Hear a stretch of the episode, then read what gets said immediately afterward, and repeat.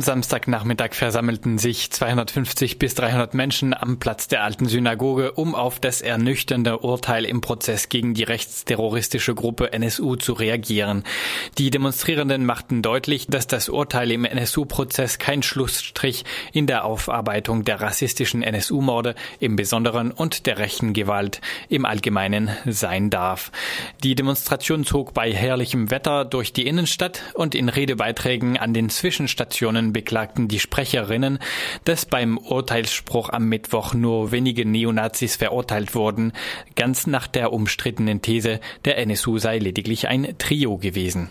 Wir hören erstmal einen Auszug aus dem Redebeitrag des NSU Tribunal Berlin, eine Initiative von der Zivilgesellschaft. Wir möchten, dass sich der Senat vor Ort im Internetcafé, in dem mein Sohn Halid ermordet wurde, von den örtlichen Gegebenheiten in meinem Beisein ein Bild macht. Denn das werden auch Sie sehen, dass der damalige Verfassungsschützer Andreas Temme lügt. Sollte es keine Vorortbesichtigung geben und die Ungereimtheiten von dem damaligen Mitarbeiter des Hessischen Landesamts für Verfassungsschutz nicht aufgeklärt werden, weil der Senat Temme glaubt, ist für uns das gesprochene Urteil bei Beendigung des Prozesses vor Gericht nichtig. Wir werden das Urteil nicht anerkennen. Diese Worte sprach Ismail Yozgat, der Vater von Halid Yozgat, am 6. April 2016 in Kassel auf der Kundgebung zum 10. Todestag seines Sohnes. Sein Antrag auf Besichtigung des Tatortes wurde vom Gericht abgelehnt. Mehr noch, Mitte Juli 2016 hat Richter Götzl einen für den Ausgang dieses Strafverfahrens wegweisenden Beschluss verkündet. Die Angaben des Zeugen Temme in der Hauptverhandlung sind nach vorläufiger Würdigung glaubhaft. Auch im heutigen Urteil bleibt Temmes Beitrag unbenannt. Es ist unwahrscheinlich, dass Andreas Temme sich noch vor Gericht für seinen Beitrag zum Mord an Halit Yozgat verantworten muss.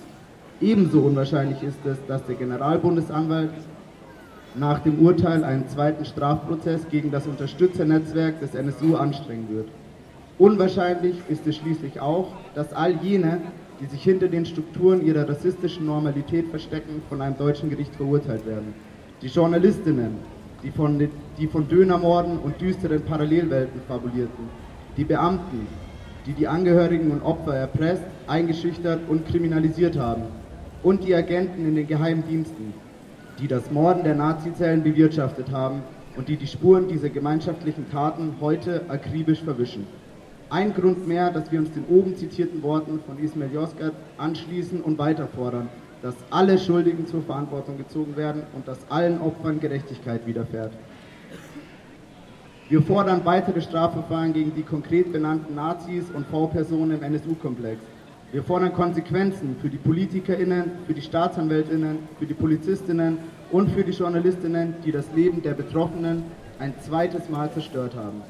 Aus dem NSU-Tribunal im Mai 2017 in Köln haben wir deshalb 90 Personen angeklagt, die nicht im Strafprozess in München angeklagt waren. Wir klagen dabei sowohl die Ermöglichungsbedingungen als auch die Verantwortung einzelner Personen im NSU-Komplex an, weil beides nicht voneinander zu trennen ist. Der NSU-Komplex geht über die individuelle Täterschaft bei den Morden und Bombenanschlägen weit hinaus. Gleichwohl kann sich niemand hinter abstrakten Strukturen verstecken. Diese Anklage des Tribunals war und ist eine notwendige Intervention. Doch sie ist nicht abschließend. Die Öffentlichkeit muss sie fortschreiben und für weitere Aufklärung einstehen. Das Urteil im NSU-Prozess ist kein Schlussstrich. Solange Personen wie Andreas Temme, Susanne Emminger, Johann Helfer und Axel Mindrath alias Lothar Lingen nicht auf der Anklagebank sitzen, werden wir keine Ruhe geben. Wir werden weiter gemeinsam mit den Betroffenen von rassistischer Gewalt für die Aufklärung kämpfen und eine Gesellschaft ohne Rassismus einklagen. Beim NSU-Tribunal in Köln, bei der Möllner Rede im Exil, beim Gedenken an Burak Bektasch, bei der Planung neuer Tribunale und am heutigen Tag. Die Betroffenen werden nicht schweigen. Sie fordern Respekt für ihre Geschichten und Solidarität für ihre Forderungen. Ihre Forderungen sind auch unsere Forderungen. Entwaffnet die Neonazis, löst den Verfassungsschutz auf, klagt alle Verantwortlichen an, entschädigt alle Betroffenen, nennt die holländische Straße in Hallidstraße um und baut das Denkmal in der Kolbstraße. Soweit die Botschaft des NSU-Tribunal äh, Berlin, die bei der Demo in Freiburg am Samstag verlesen wurde. Das NSU-Tribunal Berlin ist eine zivilgesellschaftliche Initiative, die sich zum Ziel gesetzt hat, jenseits von der äh, tatsächlichen Justizarbeit die NSU-Morde aufzuklären. Die Rednerinnen beklagten auch, dass der Richter gegen André Eminger eine Strafe sprach, die weit unter den Forderungen der Staatsanwaltschaft lag und so milde war, dass der Verurteilte nach dem Urteil aus der Haft freikam. Allgemein seien manche Verurteilungen so mild ausgefallen, dass sie von Neonazis im Gerichtssaal bejubelt wurden. Bei der Demonstration beklagten die Sprecherinnen besonders, dass es noch zu wenig aufgeklärt wurde, inwieweit Behörden wie der Verfassungsschutz mit seinen V-Leuten in der Neonazi-Szene verstrickt sind. Mit Zitaten aus Ermittlungsakten der Polizei machten die Rednerinnen auch deutlich, deutlich, wie rassistisches Denken in den Ermittlungsbehörden dazu führte, dass hinter den NSU-Morden systematisch ausländische Täterinnen vermutet wurden und eine rechtsterroristische Tat gar nicht erst in Betracht kam. Wir hören jetzt erstmal einen ähm, Auszug aus dem Redebeitrag einer Wissenschaftlerin der Uni Freiburg, die äh, speziell zum Mordfall äh, an der Polizistin Kiesewetter sprach. Michelle Kiesewetter wurde das Leben genommen. Das Leben von Martin A. wurde gewaltsam und radikal verändert.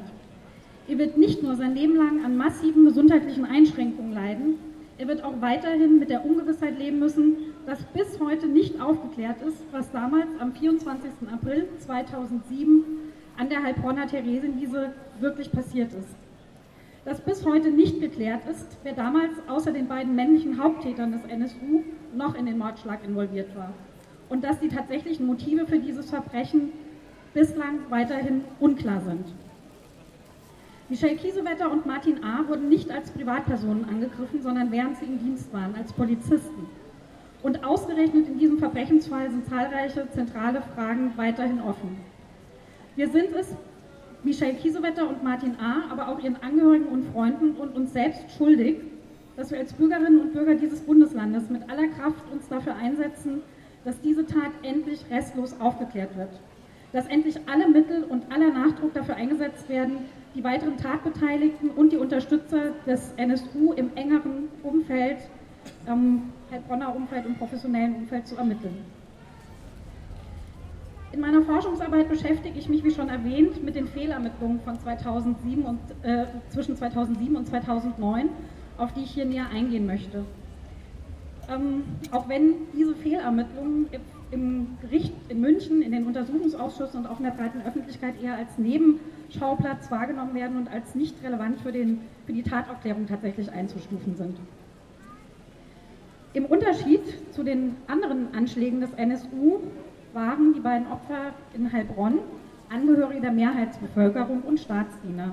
Dennoch, oder vielleicht auch gerade deshalb, waren auch hier die polizeilichen Ermittlungen massiv von rassistisch fundierten Interpretationsmustern und Ermittlungsansätzen geprägt. Zwei Jahre lang, bis zum Aufliegen der Wattestäbchen-Affäre im März 2009, wurden Sinti und Roma öffentlich unter Generalverdacht gestellt, während die eigentlichen Täter der NSU und seine Unterstützer unbehelligt blieben. Vermutlich ist das nicht allen im Detail äh, bekannt, deshalb ganz kurz nochmal Nachdem am Dienstwagen die DNA-Spur der sogenannten unbekannten weiblichen Person, kurz UWP, gefunden wurde, die zuvor schon an zahlreichen anderen Tatorten, unter anderem auch hier in Freiburg, aufgetaucht war, kamen die Heilbronner Ermittler zu dem Schluss, dass es sich bei der UWP nach um eine, und ich zitiere jetzt aus den Ermittlungsakten, um eine hochmobile und hochkriminelle Täterin handele, die aller Voraussicht nach aus den Kreisen des fahrenden Volkes stammt. Zitat Ende. Zwei Jahre lang wurde dieser Verdacht von den Ermittlern aufrechterhalten, weil offensichtlich die Voreingenommenheit gegenüber der Minderheit der Sinti und Roma so groß war, dass diese innerhalb der Polizei und Justiz schwerer wogen als die immer offensichtlicher werdenden Widersprüche und Unvereinbarkeiten, die durch die Ermittlungen zutage traten. Begründung der Ermittler, die DNA lügt nicht. Über zwei Jahre hinweg mussten sich insgesamt 3104 Frauen einer DNA-Reihenuntersuchung unterziehen. 3104 Frauen, von denen aller Voraussicht nach die allermeisten Sintize und Romnia waren. Zwei Jahre lang führte die Soko Parkplatz im Zusammenspiel mit den Medien eine Öffentlichkeitskampagne durch, die zutiefst von antiziganistischen Stereotypen, Vorurteilen und Begrifflichkeiten geprägt war. Und die die allermeisten Medien einfach aufgriffen. Sie machten mit, ohne dies zu hinterfragen und kritisch einzuordnen. An der breiten Öffentlichkeit und damals auch an mir, ähm, obwohl das äh, Diskriminierung, Antisemitismus, Antiziganismus eigentlich ein Arbeitsthema von mir ist, ähm, ging all dies damals weitgehend vorbei. Deshalb ist es heute auch an der Zeit, dass wir uns als Zivilgesellschaft bei der Minderheit der Sinti und Roma entschuldigen. Entschuldigen Sie, dass wir damals nicht wahrgenommen haben, wie mit ihnen umgegangen wurde. Entschuldigen Sie, dass wir ihnen in dieser Zeit nicht öffentlich zur Seite gestanden sind. Dass wir sie damals alleine gelassen haben, verpflichtet uns heute umso mehr, uns mit aller Kraft dafür einzusetzen, dass auch die Fehlermittlungen im Mordfall Kiesewetter restlos aufgeklärt werden und dass im Polizei- und Justizwesen hier in Baden-Württemberg tatsächliche Veränderungen eingeleitet werden, die verhindern, dass die institutionellen Denkweisen und Ermittlungsansätze verschwinden, die dieses Ermittlungsdesaster ermöglicht haben. Es ist die grundlegende Pflicht des Staates, seiner Vertreter und Institutionen konstruktiv mit dieser Kritik umzugehen und im Sinne von Artikel 3 Grundgesetz dafür zu sorgen, dass Strukturen und Arbeitsweisen in Polizei und Justizwesen stetig weiterentwickelt und verbessert werden, um sicherzustellen, dass, hier zitiere ich Artikel 3 Grundgesetz wörtlich, niemand wegen seines Geschlechtes, seiner Abstammung, seiner Rasse, seiner Sprache, seiner Heimat, seiner Herkunft, seines Glaubens, seiner religiösen oder politischen Anschauung benachteiligt oder bevorzugt wird.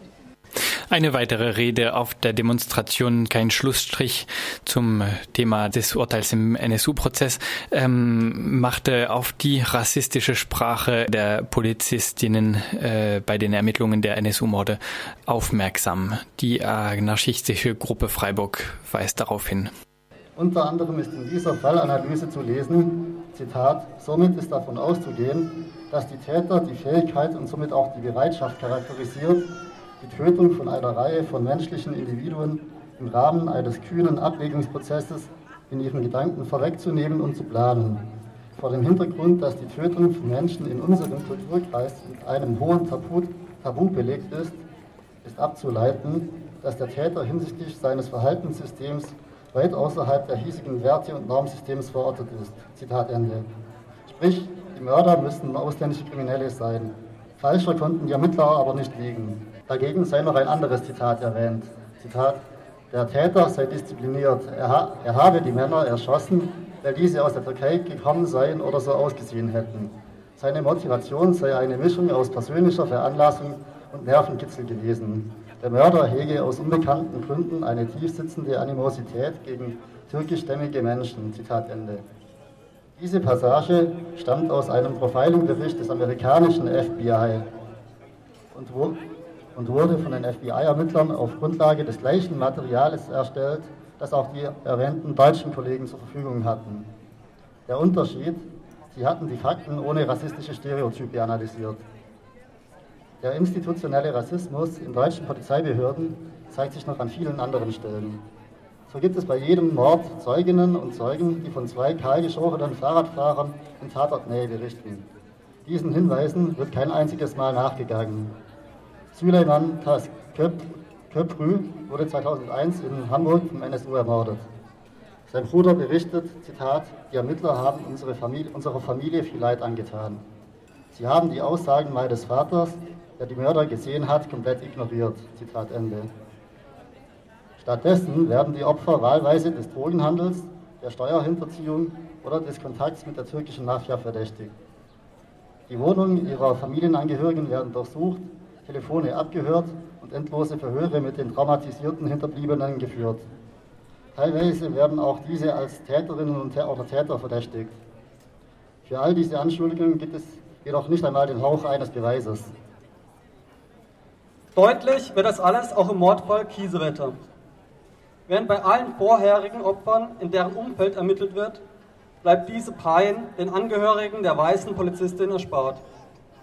Stattdessen findet sich in den Ermittlungsakten folgende Aktenvermerke. Bitte entschuldigt die Sprache, sie ist nicht unsere, sondern von den deutschen Polizisten. Zitat. Hinweis auf eine verurteilte Zigeunerin in Mannheim. Und, Zitat, Hinweise auf einen joggenden Neger. Da heißt es weiter, Zitat, Der Neger habe einen Gegenstand in einen PKW Smart mit vier Negern hineingereicht. Nachdem ein Zeuge, ein Angehöriger der Roma-Minderheit, einem Lügendetektortest unterzogen wird, notiert der ausführende Polizeipsychologe, Zitat, ein typischer Vertreter seiner Ethnie, wo Lügen zur üblichen Sozialisation gehört. Das ist vor, denn der Staat schaut zu.